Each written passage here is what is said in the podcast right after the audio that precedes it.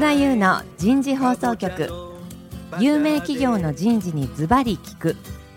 年間約500社を訪問し続けている人事のスペシャリストでありシンガーソングライターとしても活躍する楠田優が有名企業の人事を招いて企業が抱える課題や実際の事例を紹介しながら解決策を模索していきます。この番組は日本オラクル株式会社株式会社ワークスジャパン。株式会社マネジメントサービスセンター。株式会社コーチ A の提供でお送りいたします。管理職の僕があとはやるからえー、皆さん今日はまず最初にお知らせがあります。来たる10月4日火曜日から10月6日木曜までの3日間。日本最大級の人事経営者フォーラム HR サミット2016が開催されます。ホームページから事前予約をすれば無料で受講することができます。魅力的なセッションがたくさんありますので、ぜひ HR サミット2016で検索してみてください。どうぞよろしくお願いいたします。それでは番組スタートしましょうはい。楠田優の人事放送局、有名企業の人事にズバリ聞く。今日は、えー、4回目最終回になります。えー、大きなテーマは、17採用の振り返り及び18採用に向けた課題と取り組みですが、今日は最終回ですので、特に18採用に向けた課題の取り組みについて30分皆さんと話していきたいと思います。前回に引き続き、ヤフーの金谷さん、どうぞよろしくお願いいたします。よろしくお願いいたします。朝日飲料の森内さん、どうぞよろしくお願いいたします。よろしくお願いします。えー、日本経済新聞社の村山さん、どうぞよろしくお願いいたします。どうぞよろしくお願いします。今回のスポンサーのワークスジャパンの清水さん、どうぞよろしくお願いいたします。はい、よろしくお願いします。清水さん、はい、早速なんですけども、18も同じようなスケジュールになりそうですか？これはどうなんだろう？えー、これは分からないですね。分からないね。現状では分からないと思いますけども、ただ、はい、151617って結局3年続けてスケジュール変更になってますので、はい、個人的には少しスケジュールは落ち着かせてですね、うん、その上で出てくる課題は何なのかっていうのをこうじっくり考えていただいた方がいいんじゃないかなっていう気がしますけどもね。ねおっしゃる通りですね。花谷さん、はい、この採用のスケジュールというのは前倒しになったり後ろ倒しになったりしますけど、はい、何か個人的にこういうのご意見ございますか？はい採用担当者は昔は季節労働者だって自虐的にも言ってたんですね。はい。大体10月開始に向けて9月ぐらいから仕込んでゴールデンウィーク明けた5月の終わりぐらいまでの季節労働者なんてことが、はいまあ、10年ぐらい前はそういった感じだったんですけれども、はい正直今は年がら年中忙しいですね。年がら年中忙しい。はい、季節労働ではない。ではないですね。6月1日に選考解禁ですと言っている時に我々は何をしているのかと申しますと、採用選考面接をさせていただきますと。はい、それで並行して、現場の各部とですね、はい、夏のインターンシップをどうするのかという調整をして、うん、6月の採用選考面接をしながら7月8月に受け入れるインターンの面談をするみたいな、うん、でそれが終わったかと思ったら10月には内定式をして、うん、と休まる日がないです。採用担当者は夏休みないね。本当に夏休みどころか息をつく暇がないです。おあなたは本当によく頑張ってるね。あなたは今採用担当になって何年目なの？今ですね大体17年ぐらいです。17年採用やってんの？はいこれも採用のプロだね。すごいね。それでも休みはない。ないですね。よく頑張ってるね、あなたは。いや、でも、あの、うちのメンバーの方がもっといっぱいやってくれてる。もっとやってる。なるほど。うん、そういうことか。うん。ありがとうございます。はい。同じ質問です朝日飲料の森さんいかがですか？はい、えっ、ー、と2点感じてることがあります。2点感じている。うん、一つは毎年選考時期とか広報時期が変わりますので、はい、やる年々に一応課題が出てくるんですけれども、なかなかその PDCA をうまくいかせてないなというふうに思ってます。毎年毎年その施策というか課題感が出るんですが、はい、時期が変わるとまたそれに合わせた形で施策とかも組み直したりするので、なるほど。まあちょっとそこが一つあるかなと思います。うん、で2つ目は、はい、当社の場合ですと6月1日から選考解禁ということで採用活動を始めていくんですが、はいはい、一次選考始まった段階で、もう他決まりましたのであの選考自体させていただきますというような学生もそういう形はい、中には出てくるということで、うん、倫理検証を、ま、守る守らないみたいなところの中で、まあ、今倫理検証というか指針だね、指針ですね、中であのもしかしたら我々の中で取りこぼしている学生がいい学生をあの先にもう決まってしまって選考にまであのつなげられない部分も出てくるのかなというところでちょっと課題感は感じてます。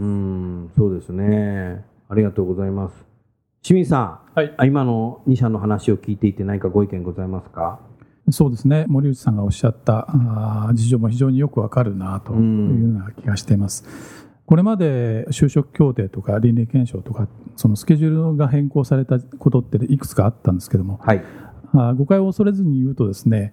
協定があったらあったである意味こう大手企業が始まり準大手企業が先行破壊し中堅中小がやりっていうですね、はい、そういう序列があったんですね。なるほどで序列があったがために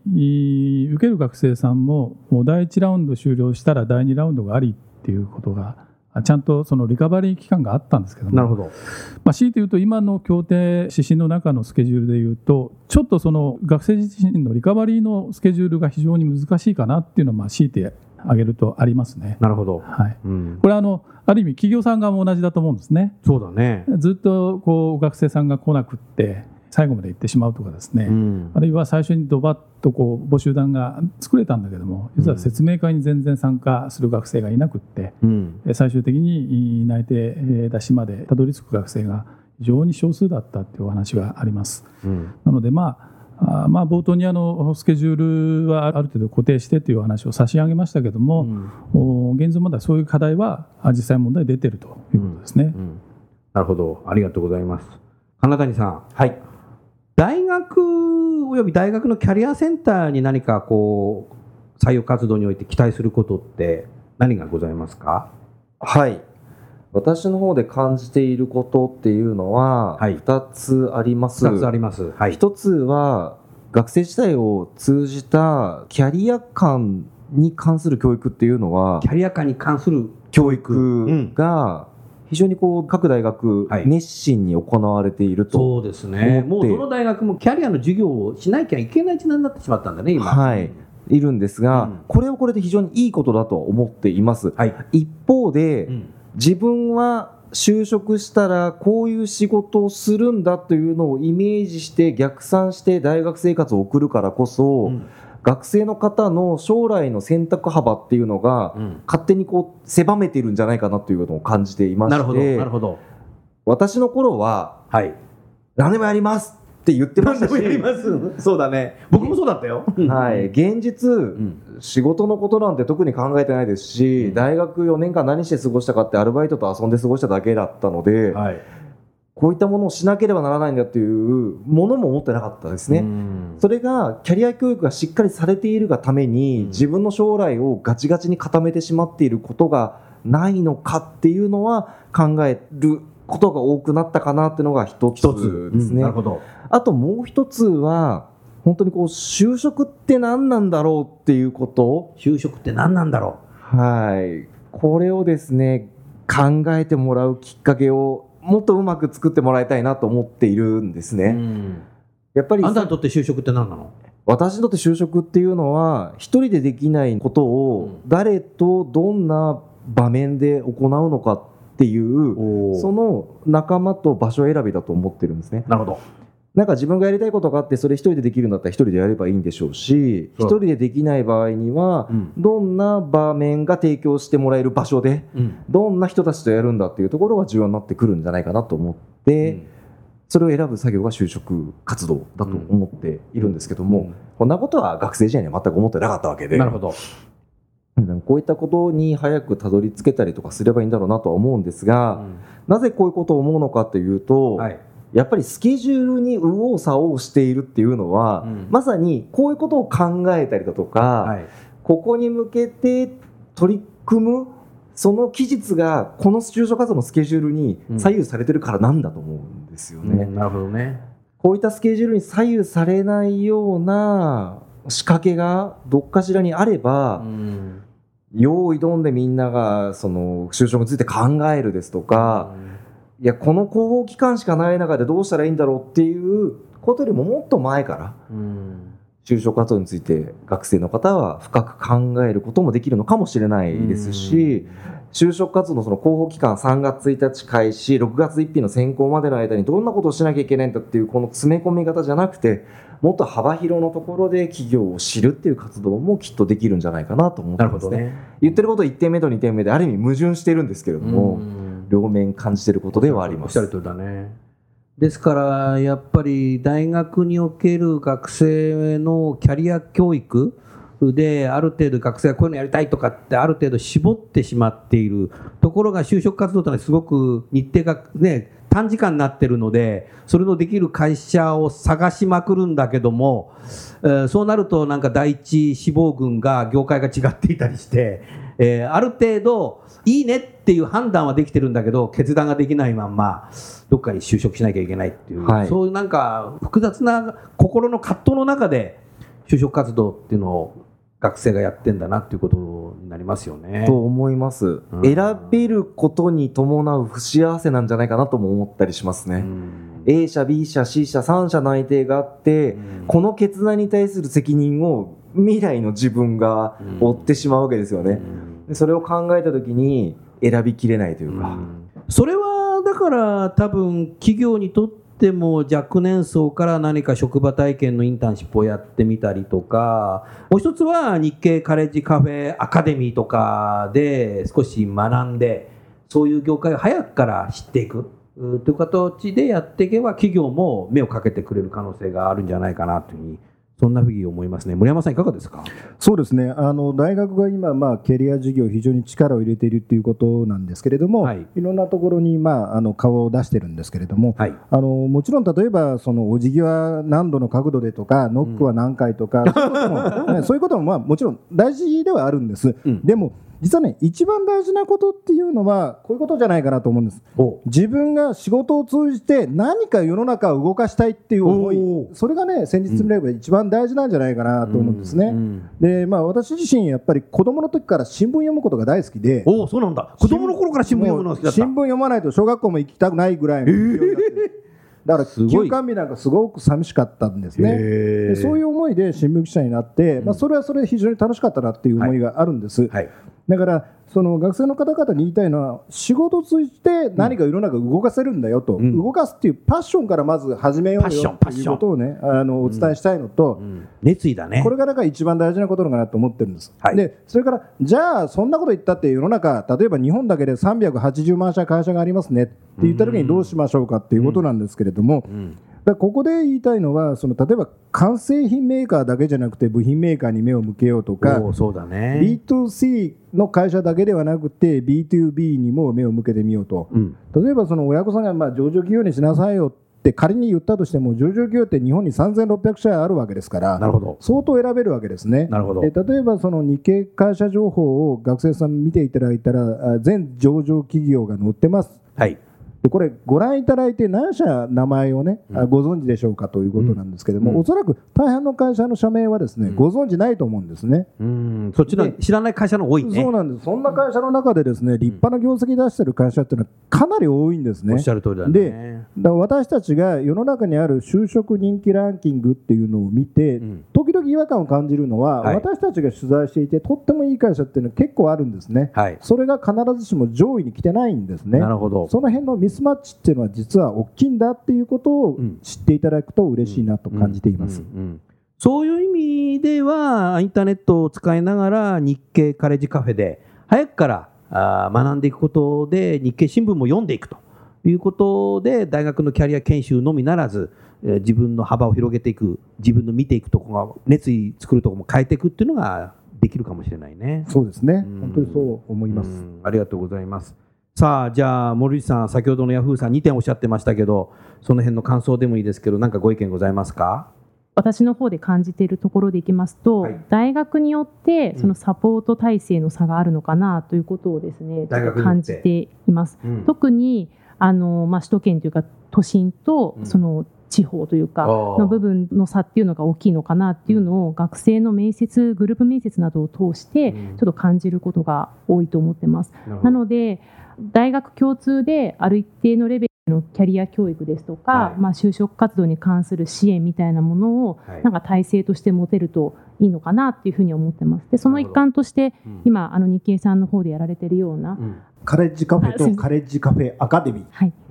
をうまく使いながらあのやっていくってことも一つの手だとはもちろん思ってはいます。清水さん今のヤフーさんの話や朝日飲料さんの話を聞いて、何かご意見ございますか？はい、昨今その大学内でのキャリア支援事業っていうんですかね、はい、まあ、こういったものが非常に増えてるっていうのは分かるんですけども、うん、ちょっとあまりにもキャリアキャリアしすぎてるかなっていう部分はちょっと感じてキャリアキャリアしすぎてるよね。僕が学生の時キャリアっつったら霞が関の話だったけどな。あのある大学のキャリアセンターのセンター長様にですね、うん、えー、ちょっとお話を聞いた時に大学受験を終わって、まあ、4月に入学をされる学生さん、はいでその学生さんとそれからその親御さん向けのですね、うん、キャリア支援講座のご案内っていうのを4月の後半にやるそうなんですね。で参加状況はどうかというとですね、はい、肝心の大学生の方の参加は3割、うん、親御さんの参加は8割。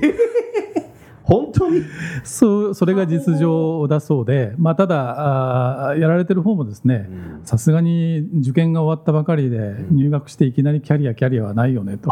いうふうにおっしゃってました。はい、ですからまああんまりそのキャリアということよりもももう少しこう気楽に、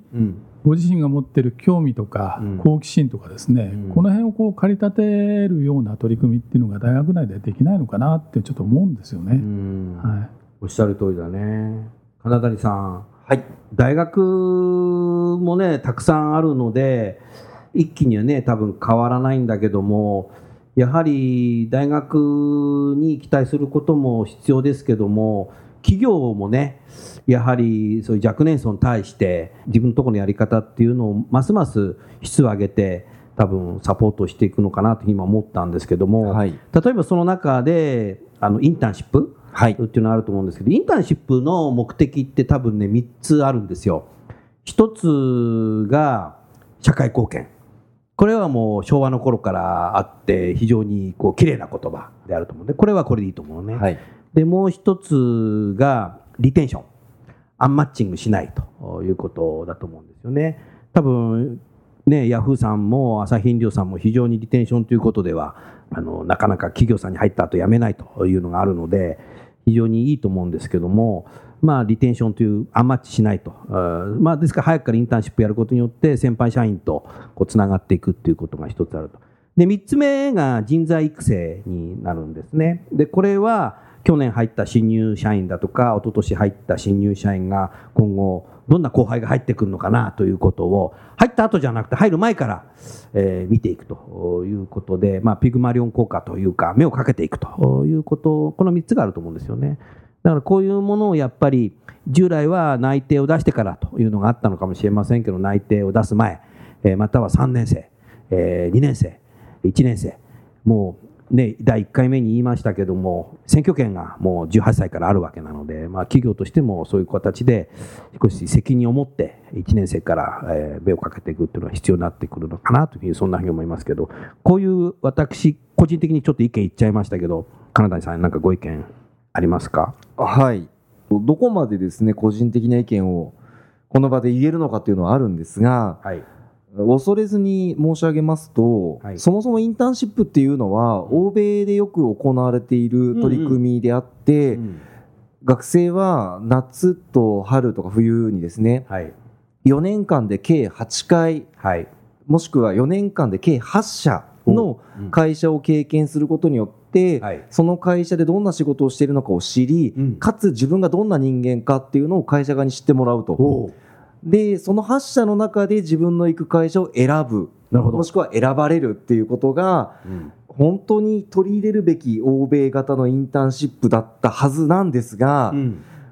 今インターンシップというものが定着していますけれども、うん、結果として何が起こっているのかというと、先行直結型のインターンシップはダメよと言われていて、そうだね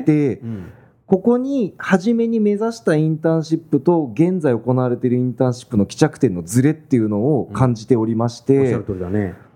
自分としては、はい、よく言われますけど30分なり1時間の面接で何が分かるんだっていう話がありますが、はい、本当にインターンシップとかを通してですね、うん、学生の方も会社を知り会社を選び、うん、企業側も学生の方を知り、うん、学生の方が本当にどんなふうな活躍ができるのかっていうのをしっかりイメージしていく。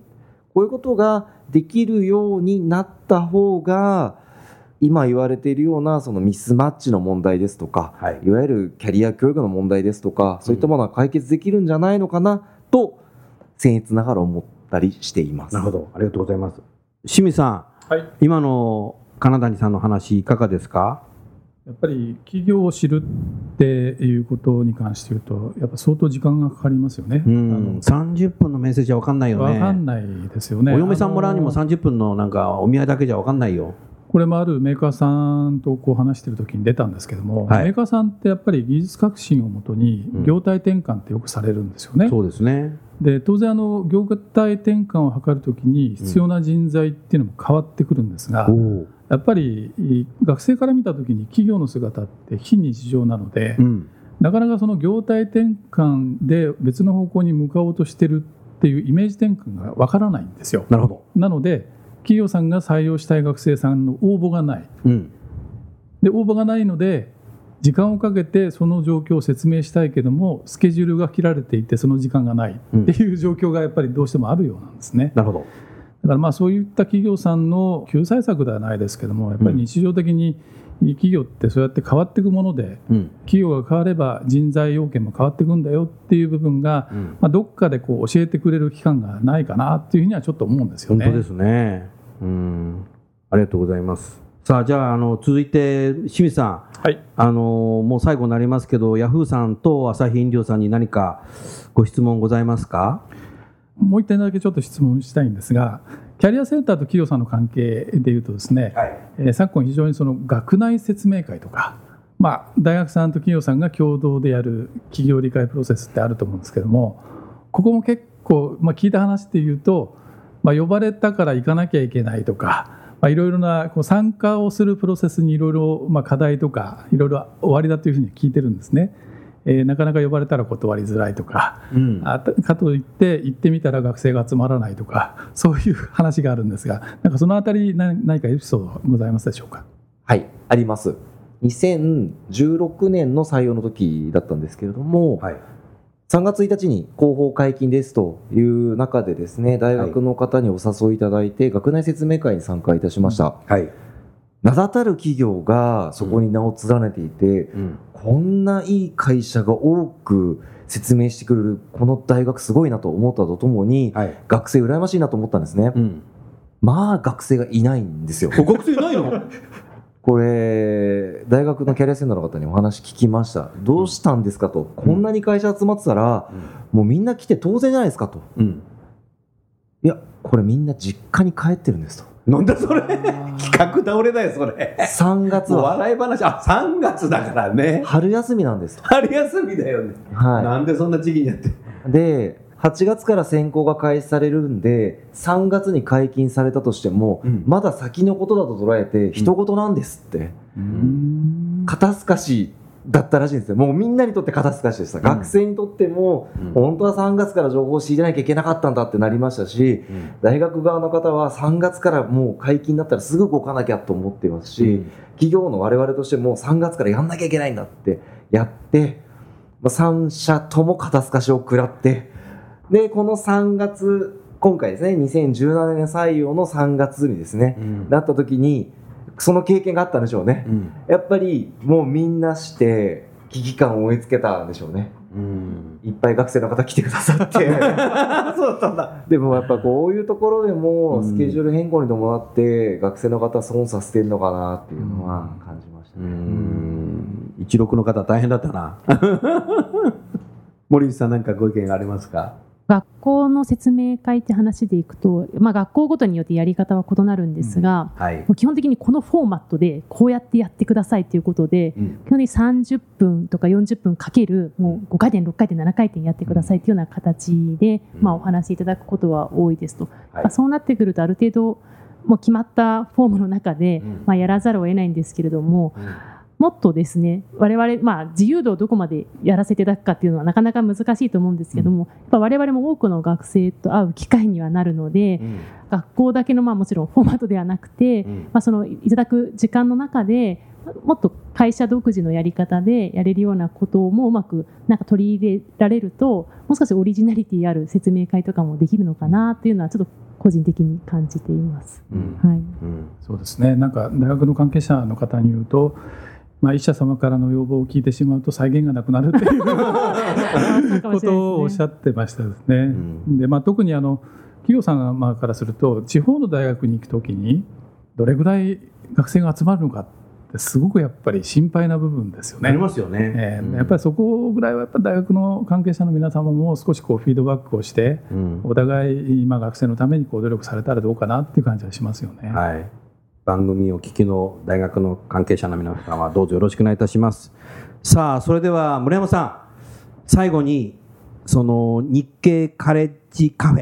ェについて少しだけお時間を差し上げますので宣伝の方お願いいたします。はいありがとうございます。日経カレッジカフェっていうのは働くとか学ぶっていうことを一生懸命考えましょうっていうコンセプトで学生の方々に読んでもらうための媒体です、はい、で日本経済新聞が直接運営しているっていうのが特徴かなというふうに思っています、はい、で例えば無料の会社見学会をやったりとか、はい、あるいはカレッジカフェアカデミーっていう立て付けで学生さん向けにいろんな勉強会を設けたりとか、うん、まあ、直接学生の皆さんと触れ合う機会っていうのも増やしているところにも特徴があるかなというふうに思っているんです。はい、だからこういう場を生かしてですね全国の学生さん、はい、あとですね実は読者の中には海外の方っていうのも結構いるんですね。インターネットだから海外からもできる、えー、海外に留学している人たちとか、えーえー、あとですね、日本にいる外国人の留学生の方なんかも読んでいただいて。日本人以外の方で。そうなんです。だから実はね、書き込み見ると、あれこの名前どこのお国の方かなっていう方も増えてるんですね。そういうふうに、まあ、あのグローバル化を密かに進めている媒体でもありますので、ボーダレスだね、えー、これからも読者層をどんどん広げていきたいなと思ってます。うん、まあ、ぜひよろしくお願いしたいなというふうに思っています。はい、ありがとうございました。それでは4回にわたり、えー、17採用の振り返り及び18採用に向けた課題と取り組みについてえー、皆様にお話をいただきました。最後にご出演の皆様のご紹介してこの番組を終わりたいと思います。まず、ヤフー株式会社コーポレート統括本部人材開発本部人材採用部部長の金谷俊樹さんです。ありがとうございました。ありがとうございました。続きまして、朝日飲料株式会社人事総務部課長の森内美穂さんです。どうもありがとうございました。ありがとうございました。続きまして、株式会社日本経済新聞社日経カレッジカフェ編集長の村山光一さんですどうもありがとうございました失礼しました最後に今回のスポンサーを務めていただきました株式会社ワークスジャパン代表取締役社長の清水慎一郎さんです。清水さんどうもありがとうございました。はいありがとうございました。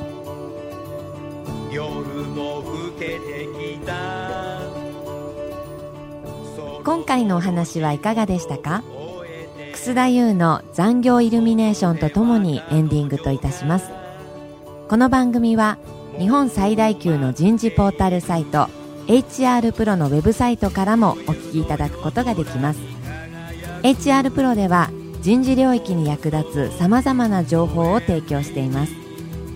ご興味がある方はウェブサイトをご覧ください。